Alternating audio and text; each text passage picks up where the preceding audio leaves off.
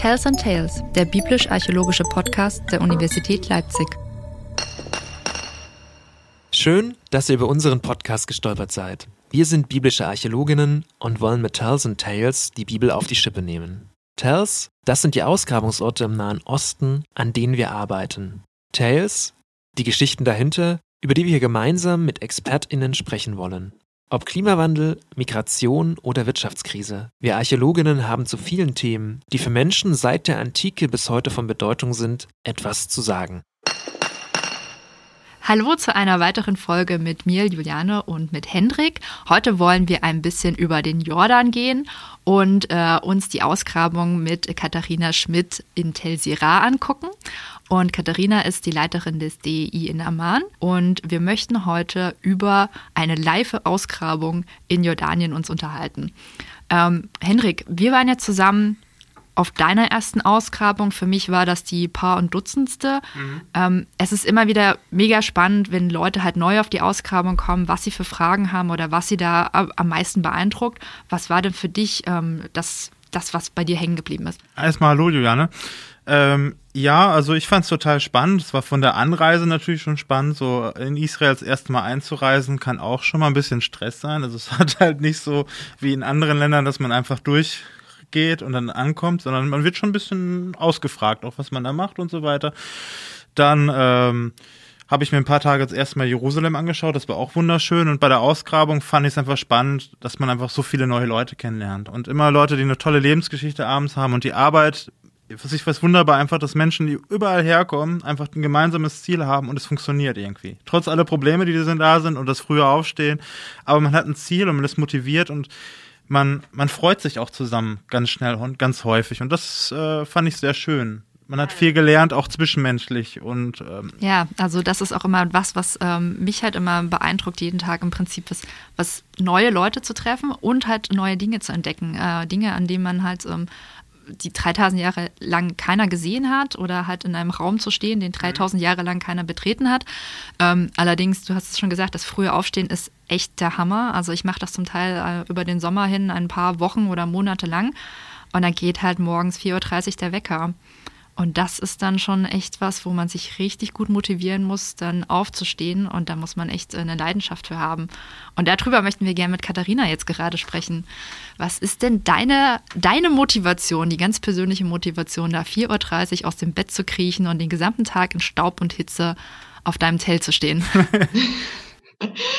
Ja, vielen Dank ähm, für die schöne Einleitung. Und es ist natürlich ähm, schon mal äh, so eine ganz wichtige Frage vorneweg. Warum macht man das überhaupt? Also warum ist man nicht nur Archäologe in der Bibliothek oder Archäologin in der Bibliothek am Schreibtisch, sondern warum ist dieses Ausgraben ähm, auch so faszinierend?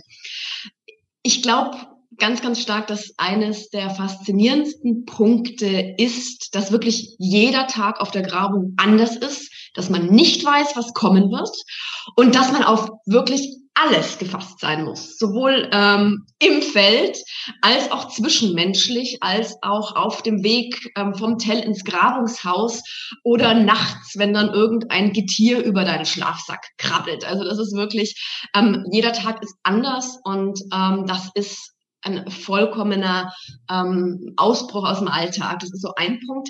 Den zweiten, den ich ganz, ganz ähm, wichtig finde, und den hast du, Juliane, gerade schon angesprochen, ähm, wir dürfen und haben als Archäologen, als Archäologinnen jeden Tag die Möglichkeit, in die Lebenswelt von Menschen einzutauchen, die vor Tausenden vor Jahren gelebt haben.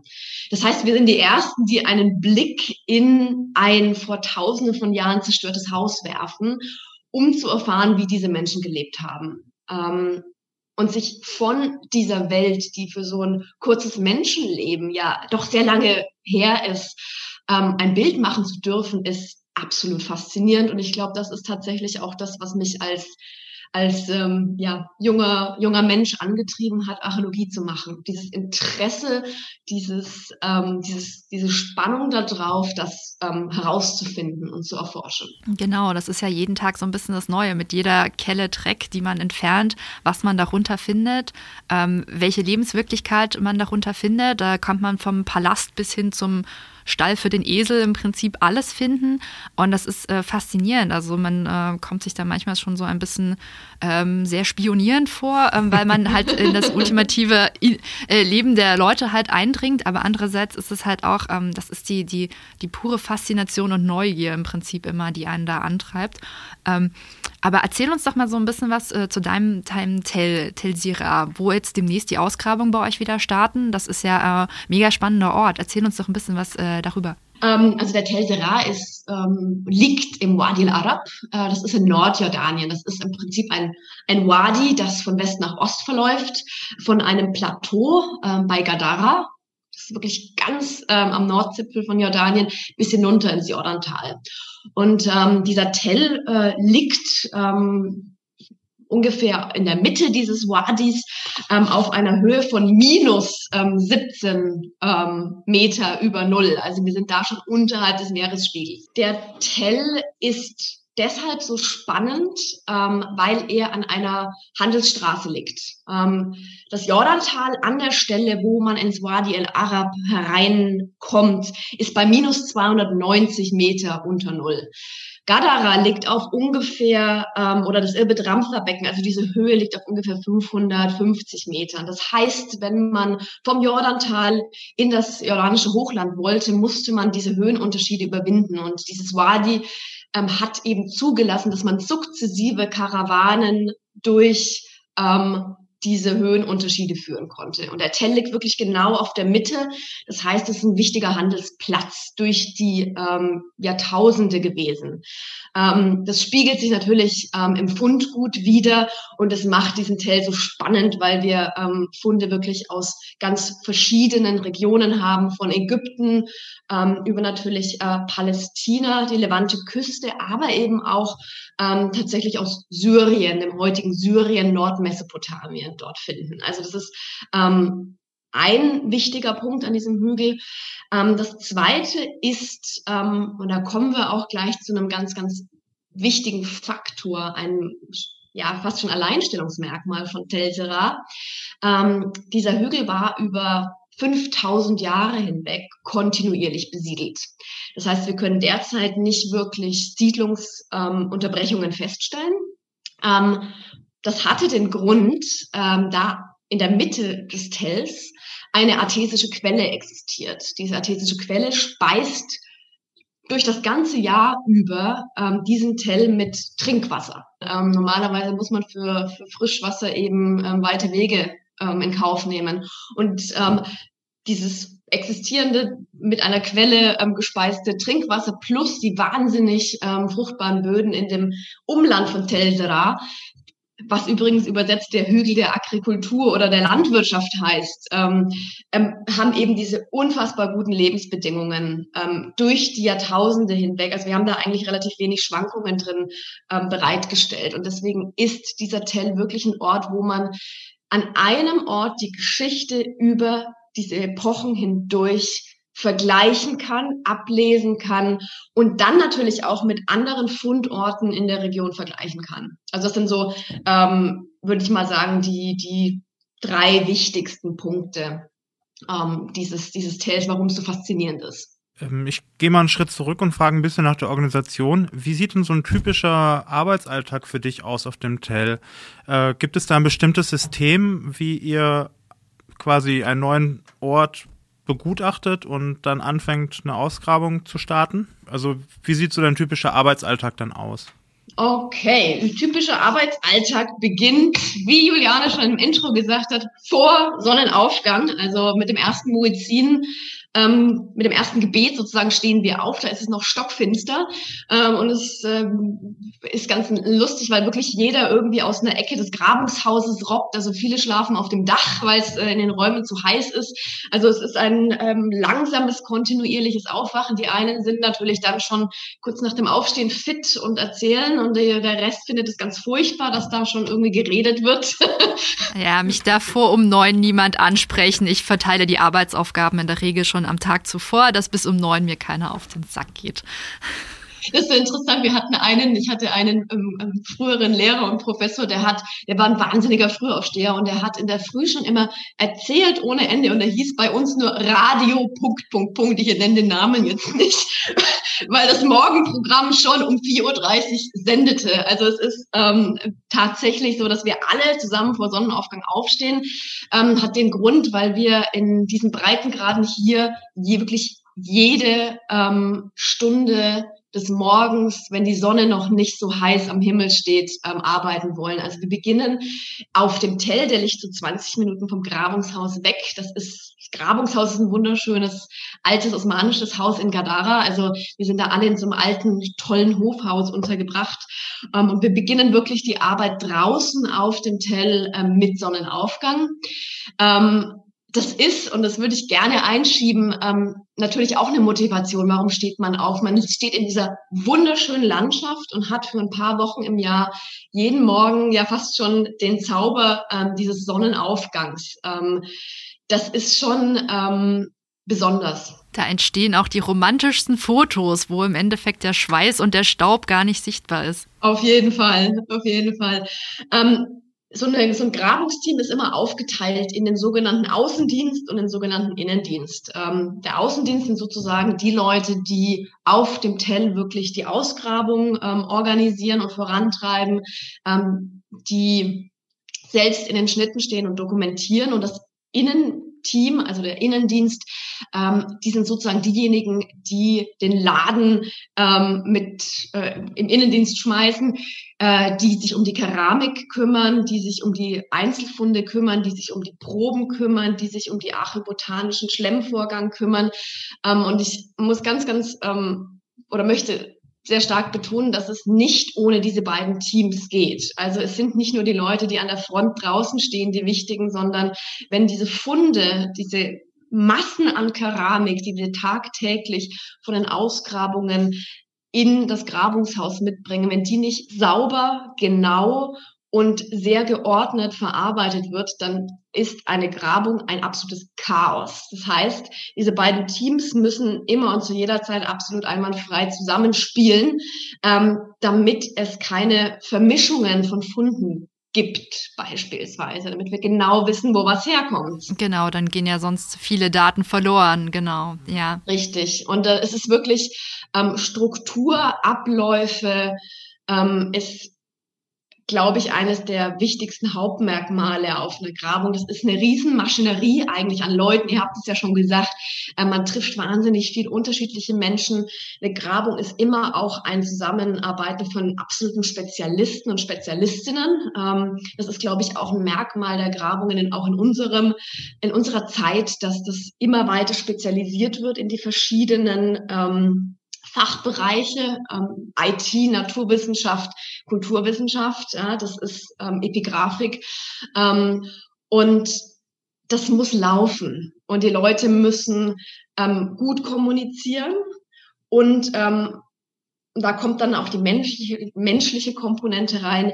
Ähm, man muss halt auch so einigermaßen freundlich äh, kommunizieren, auch wenn man mal einen schlechten Tag hatte. Also da ist auch ungemein viel an ähm, Selbstbeherrschung, glaube ich, ist das richtige Wort ähm, dabei. Also das sind so die, ähm, die beiden wichtigsten Punkte. Wir graben normalerweise außen auf dem Tell bis mittags. Ähm, wir haben da ein wunderbares Frühstück. Wie sieht denn ein jordanisches Grabungsfrühstück aus? Oh, das ist was Herrliches. Ähm, also wir graben als internationales Team mit Jordaniern zusammen ähm, und ein normales jordanisches Frühstück ähm, zeichnet sich durch einen wunderbaren sehr, sehr süßen Tee aus, der erstmal meistens über einem Feuer zubereitet wird. Also der bringt einen wirklich weit nach vorne, wenn, sie sich, wenn man sich müde fühlt, weil der Zuckergehalt wahnsinnig hoch ist. Also den gibt's meistens auch ähm, äh, dazu. Zu so einem Frühstück ist auch der wichtigste Bestandteil. Wir haben meistens schon in der Früh von unserem Grabungshauswächter frisches Chubes, also frisches Fladenbrot, ähm, das er uns bringt, das wir mit runternehmen können. Wir haben aus um Case ähm, frischen, weißen, sehr salzhaltigen ähm, Ziegen- und Schafskäse, der natürlich durch den Salzgehalt auch nochmal herrlich ist. Frisches Gemüse, also Tomaten, Gurke und ganz wichtig bei jeder Grabung Kirikäse, der dann auch wunderbar auf dem Fladenbrot verteilt werden kann. Also das sind so die paar Oliven, natürlich auch sehr wichtig, ähm, aus dem Case kommen gibt's dann dazu. Und dann sitzen wir alle zusammen ähm, auf dem Boden und ähm, das ist so die erste Pause, die man macht äh, um halb zehn und ähm, man man sehnt sich, viele sehnen sich so nach dem Punkt, ja. Katharina, du hast jetzt den Tell Sira schon sehr schmackhaft gemacht, aber gehen wir mal wieder einen Schritt zurück. Du bist mit dem Außendienst, Sonnenaufgang auf dem Tell. Was passiert dann? Man muss sich das so vorstellen, dass man dann auf einmal so ungefähr 30 bis 35 Leute herumstehen hat, die erstmal alle eingewiesen werden müssen. Das heißt, ich habe ein Team aus ähm, Archäologinnen und Archäologen aus Vermessern, die ähm, erstmal auf ihre Positionen gehen müssen. Das heißt, man muss erstmal ähm, eine Ansage machen, was wollen wir heute machen, also ein bisschen Tagesziel festsetzen, wo sind die Arbeitsbereiche, wo wir weiter ähm, arbeiten wollen? Was sind unsere Tagesziele? Wo muss ähm, die Vermessung heute sich ähm, mit ähm, der Total Station stationieren, zum Beispiel, um bestimmte Aufnahmen zu machen? Was muss als nächstes gezeichnet werden, ähm, damit man in einem Bereich weiterarbeiten kann? Also man muss wirklich eine Idee erstmal entwickeln. Ich mache das meistens, wenn ich äh, im Pickup ähm, sitze und nach unten äh, zum Tell fahre, dass man nochmal durchgeht, okay, wo, was sind heute die Prioritäten? Und danach ähm, setzt man dann ähm, die Teams zusammen, die dann anfangen zu arbeiten. Ähm, es ist schon so, dass man ähm, meistens so, ja, im Englischen sagt man so Trench Supervisors hat. Das heißt, es gibt bestimmte Leute an bestimmten Teilen der Grabung, die dort auch jeden Tag eingesetzt sind. Genau, du kannst ja nicht deine Augen überall haben. Genau, mhm. das sind deine Stellvertreter. Genau, also ähm, es gibt für jeden Teilbereich eben diese Stellvertreter, die auch schon ein bisschen weiter im archäologischen ähm, Studium sind oder in dem Studium, das sie eben machen. Ähm, und diese ja, Senior äh, Researchers haben dann sozusagen ähm, Studierende ähm, an der Hand oder ähm, Volontäre und eben auch Arbeiter ähm, und so setzt man dann ein Team zusammen. Aber man muss eben auch gucken, dass man die Spezialisten gut einsetzt, also diejenigen, die die Bodenproben nehmen. Wo müssen die hin? Wann müssen die kommen? Und wo muss man eben was zeichnen. Also das muss man schon planen, damit es möglichst einen, Ab einen reibungslosen Ablauf gibt. Genau. Ähm, Hendrik, du warst ja auch schon mal als Volontär mit mir auf der Ausgrabung. Ja. Das war ja auch für dich äh, komplett neu. Ähm, Katharina, ihr, ihr, nehmt ja auch äh, Volontäre mit auf eure Ausgrabung. Ähm, wie kann man sich das vorstellen? Also kann da im Prinzip jeder, der da interessiert ist, bei euch mit auf der Ausgrabung arbeiten? Mm, also unser Team ist zum größten Teil sind es tatsächlich ähm, Volontäre in Form von Studierenden, die in irgendeiner Form ähm, mit dem Fachbereich Archäologie, Geschichte, Theologie, ähm, Assyriologie, Epigraphik zu tun haben. Also das ist der wirklich der absolute Hauptbestandteil der Leute, die dabei sind. Aber prinzipiell sind wir natürlich offen und freuen uns, wenn Leute, die interessiert sind, an einer Grabung teilnehmen wollen. Ähm, es hat einfach den Hintergrund, dass wir denken und dass auch ich denke, dass es wichtig ist, ähm, Leute, die Interesse haben, zu zeigen, was wir tun. Archäologie ist kein Selbstläufer, sondern es geht auch darum, eine interessierte Öffentlichkeit für das zu gewinnen, was wir tun. Und das Beste ist natürlich, diese Leute mitzunehmen. Ähm, man sollte sich aber vorher schon überlegen, ähm, oder sich bewusst machen, dass eine Ausgrabung kein Abenteuerurlaub ist. Und ihr, ich glaube, ihr beide könnt euch, ihr wisst ja, ähm, von was ich rede. Es ist kein Abenteuerurlaub, sondern es ist absolut harte Arbeit, die sowohl vom Körper als auch vom Kopf her viel abverlangt. Es fängt damit an, dass wir sechs Tage die Woche arbeiten, von vor Sonnenaufgang bis nach Sonnenuntergang. Also wenn wir dann mittags ähm, vom Außendienst, vom Hera Ausgraben in das Grabungshaus fahren, da geht ja die ganze Arbeit weiter nachmittags. Also da müssen ja dann die Funde versorgt werden, es muss die Datenbank ähm, äh, gepflegt werden, es müssen die Informationen ausgewertet werden. Also so ein Tag ist sehr, sehr lang. Es ist sehr, sehr heiß. Ähm, das heißt, man muss Hitze vertragen und man muss natürlich auf der Grabung auch ähm, körperlich arbeiten, anpacken, äh, zupacken. Ähm, und wenn und ich glaube, das ist das Wichtigste, was man den Leuten ähm, ähm, so an die, an die Hand geben muss. Ähm, das schafft man eigentlich nur, wenn man ein wirkliches Interesse dran hat. Also das, was einen antreibt, ist diese tägliche Faszination auf den Tel Serra hochzugehen, ähm, über diese Scherben zu gehen, über diese Ablagerungsschichten der Jahrtausende zu gehen und einfach wissen zu wollen, ähm, wie geht's jetzt weiter, also diese, diese Spannung zu haben. Vielleicht auch noch ähm, kurz dazu, ähm, im Grabungshaus ist man ja also wir haben ein sehr schönes Grabungshaus, aber man lebt ja dann doch auf sehr lange Zeit, sehr beengt. Das ist auch manchmal ja ein, ein Schauspiel der Lebenskrisen über mehrere Wochen, das kenne ich ja. Richtig, richtig. Und da kommen natürlich wahnsinnig viele unterschiedliche Menschen zusammen. Ähm, das ist meistens und in aller Regel absolut spannend. Also ich fand es auch immer total faszinierend, als Studentin dann ähm, mit Architekten und Statikerinnen zusammenzuarbeiten, mit, ähm, also da auch einfach wahnsinnig viel zu lernen, aber ähm, unterschiedliche Charaktere, ähm, Studierende und dann noch ähm, vielleicht äh, die über 50-Jährigen, die ganz andere Lebenspunkte haben. Ähm, da kommt und natürlich Schlafmangel, ähm, die körperliche Anstrengung. Ähm, da kommt es schon ein bisschen und wir nennen das auch, es gibt ein Wort dafür, ähm, Grabungskoller sind ja dann manchmal ähm, so ein bisschen vorprogrammiert. Da gibt es auch so dann kleinere ähm, Problemchen, die zu Dramen werden. Ähm, ich muss sagen, ich habe das Gott sei Dank ähm, selbst auf der Grabung jetzt auch ähm, am Tell noch nicht erlebt. Ähm, Gott sei Dank, also und kleinere Sachen ähm, kriegt man dann auch nicht so mit und die Leute können das auch unter sich regeln. Ähm, aber es ist tatsächlich ähm, es ist halt eine Riesenmannschaft und ähm, das ist ein, eine lange Zeit und das ist ein eigener Kosmos, würde ich schon fast sagen, so ein Grabungsteam. Also diese Sachen muss man sich überlegen und ähm, ja, muss sich bewusst machen, dass es nicht schick und sauber und ähm, auf, die, auf den ersten Blick angenehm wird, sondern mit vielen Entbehrungen daherkommt, die man nur auf sich nehmen will, wenn man wirkliches Interesse hat. Ich glaube, das ist das Wichtigste. Ähm, wenn ich jetzt ein Volontär bin und möchte an eurer Ausgrabung teilnehmen, dann kann ja auch bei mir die Angst da sein, hey, ich habe Angst, irgendwas kaputt zu machen, weil es ist ja eine Ausgrabung. Da sind ja auch sehr viele fragile Teile dort, die man auch, ne? Wie würdest du mir diese Angst nehmen? Was würdest du mir dann sagen? Ich würde dir sagen, dass ich es prinzipiell erstmal gut finde, dass dir bewusst ist, dass wir natürlich in einem sehr sensiblen Bereich arbeiten und dass wir vorsichtig arbeiten. Dass Archäologie nicht heißt, dass wir mit der Spitzhacke permanent ähm, wie wild im Boden ähm, herumhacken, sondern ähm, dass diese Angst in Anführungszeichen auch ähm, diese Vorsicht ähm, gut ist und dieses Bewusstsein dafür, dass wenn etwas zerstört wird, das auch weg ist. Ähm, aber man hat immer einen Profi zur Hand, ähm, eine Spezialistin, einen Spezialisten, eine Archäologen, eine Archäologin, die ähm, schon weiter sind in dem Bereich und die sehr, sehr gut einweisen und einführen, wie man genau arbeitet. Also das wird alles schrittweise erklärt und gemacht und auch von verschiedenen ähm, Menschen überwacht, sodass da eigentlich ähm, relativ wenig ähm, schiefgehen kann.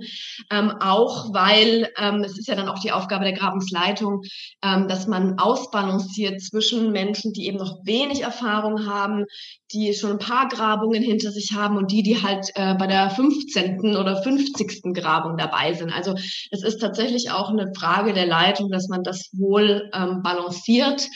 Und ähm, es passiert jedem Mal ähm, dieser Punkt, dass äh, man sich denkt, also, ähm, oh Gott, war da eine Mauer? Das ist ja immer der Klassiker, auch rückwärts zu laufen und aus Versehen auf einen Fund zu treten.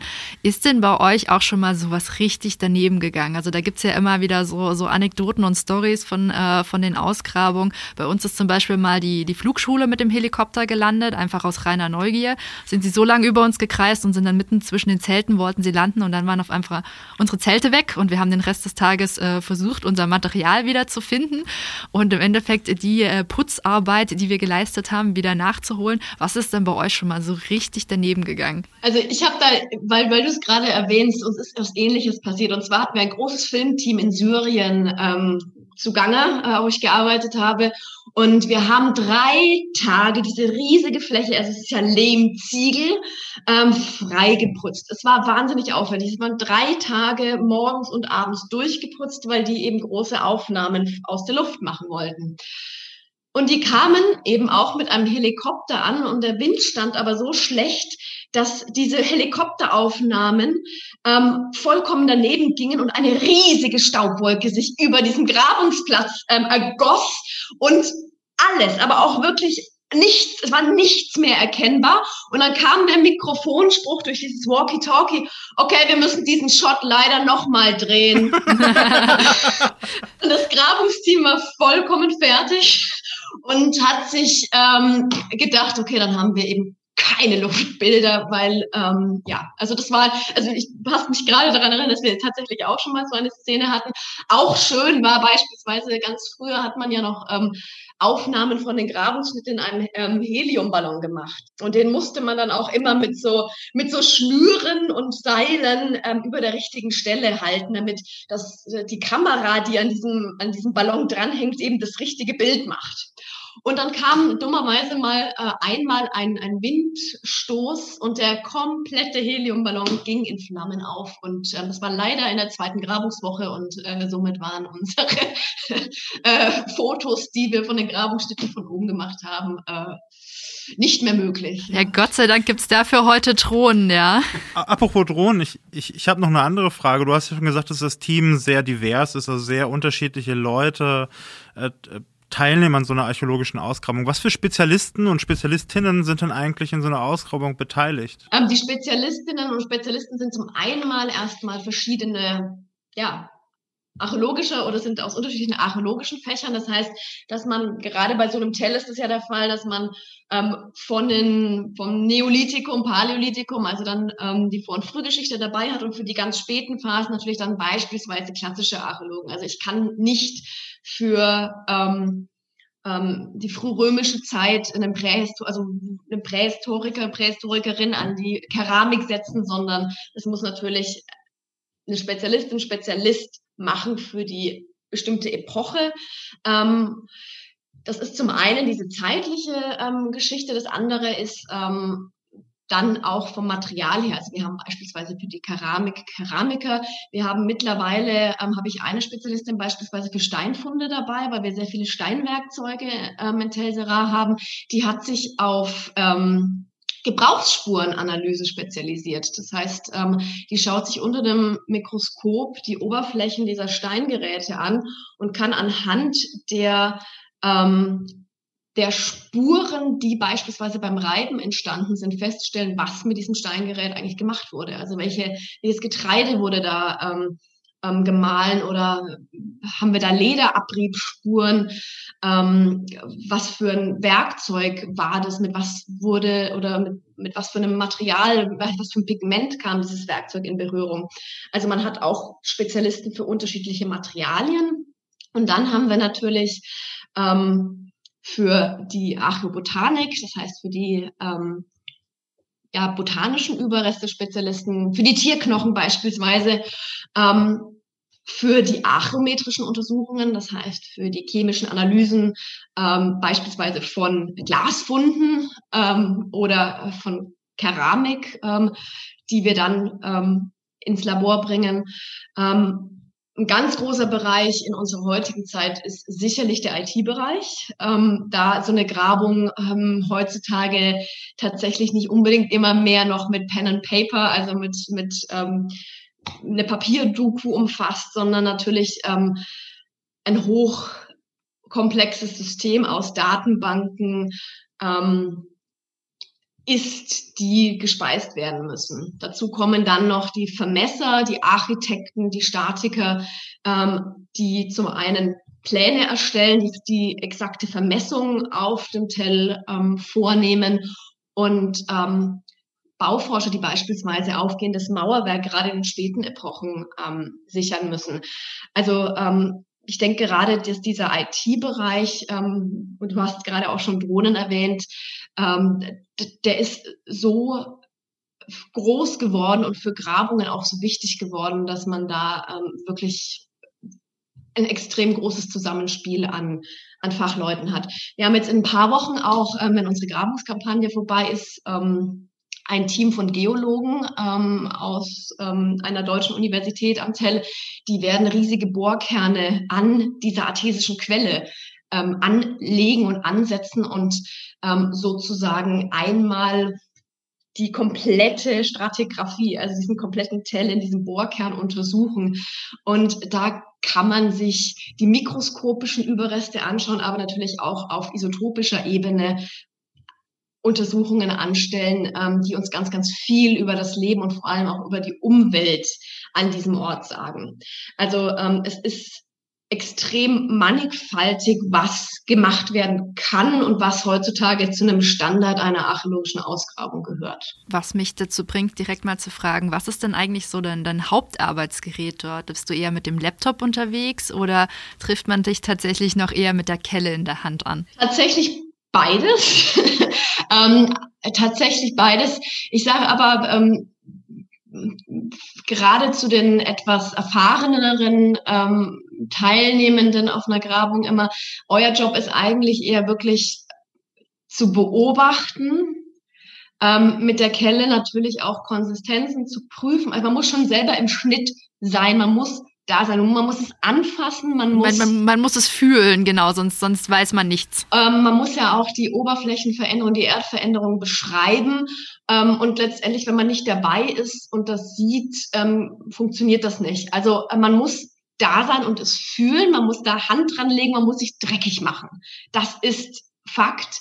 Aber ähm, diese Beobachtung und dieses Fühlen muss dokumentiert werden. Und gerade die Leute, die eben schon länger auf einer Grabung dabei sind, die die Verantwortung dafür haben, ähm, einen Teilbereich zu dokumentieren, die sind, sitzen sehr, sehr viel am Tablet ähm, und äh, oder an der, an der Papierdoku, je nachdem, ähm, und beschreiben, ähm, zeichnen, skizzieren und fotografieren. Also diese Dokumentation ist wirklich ein absolut, es ist essentieller Teil von der Arbeit, die da auf dem Tell passiert. Es ist für sehr, sehr viele in Teilnehmenden wirklich ähm, weniger ähm, das Hacke schwingen als ähm, diese minutiöse ähm, Beobachtungsarbeit und Dokumentationsarbeit. Ja. Ähm, klar, ein anderer Teilbereich von Leuten, ähm, die müssen die Arabanen im Arabischen, die Arabayate, die Schubkan ähm, schieben, äh, den Erdaushub ähm, überwachen, ähm, die Funde sichern. Also das ist, das ist ähm, wirklich mannigfaltig. Das muss auch alles gemacht werden, weil man ja mit Hand arbeitet. Also es gibt überhaupt keine Gerätschaften. Ähm, aber gerade wenn man als Studierende ähm, mit auf die Graben kommen will, ist das sehr, sehr viel Dokumentation und Beobachtung. Gut, dann haben wir ja hier einen wunderbaren Überblick über den Ablauf einer Ausgrabung bekommen und wie man halt auch daran teilnehmen kann und was man da alles an Erkenntnissen gewinnen kann.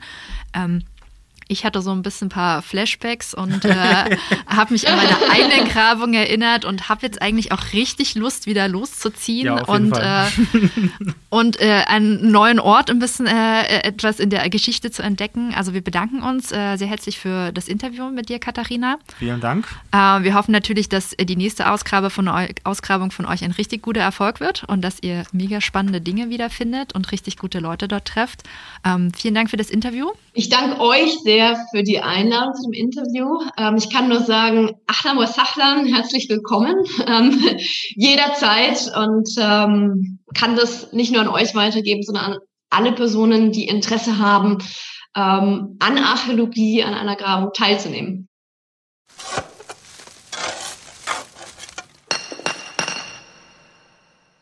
Okay, hier werden eine ganze Menge Fachbegriffe genannt, die wir erklären sollten. Was ist zum Beispiel der Unterschied zwischen Funden und Befunden?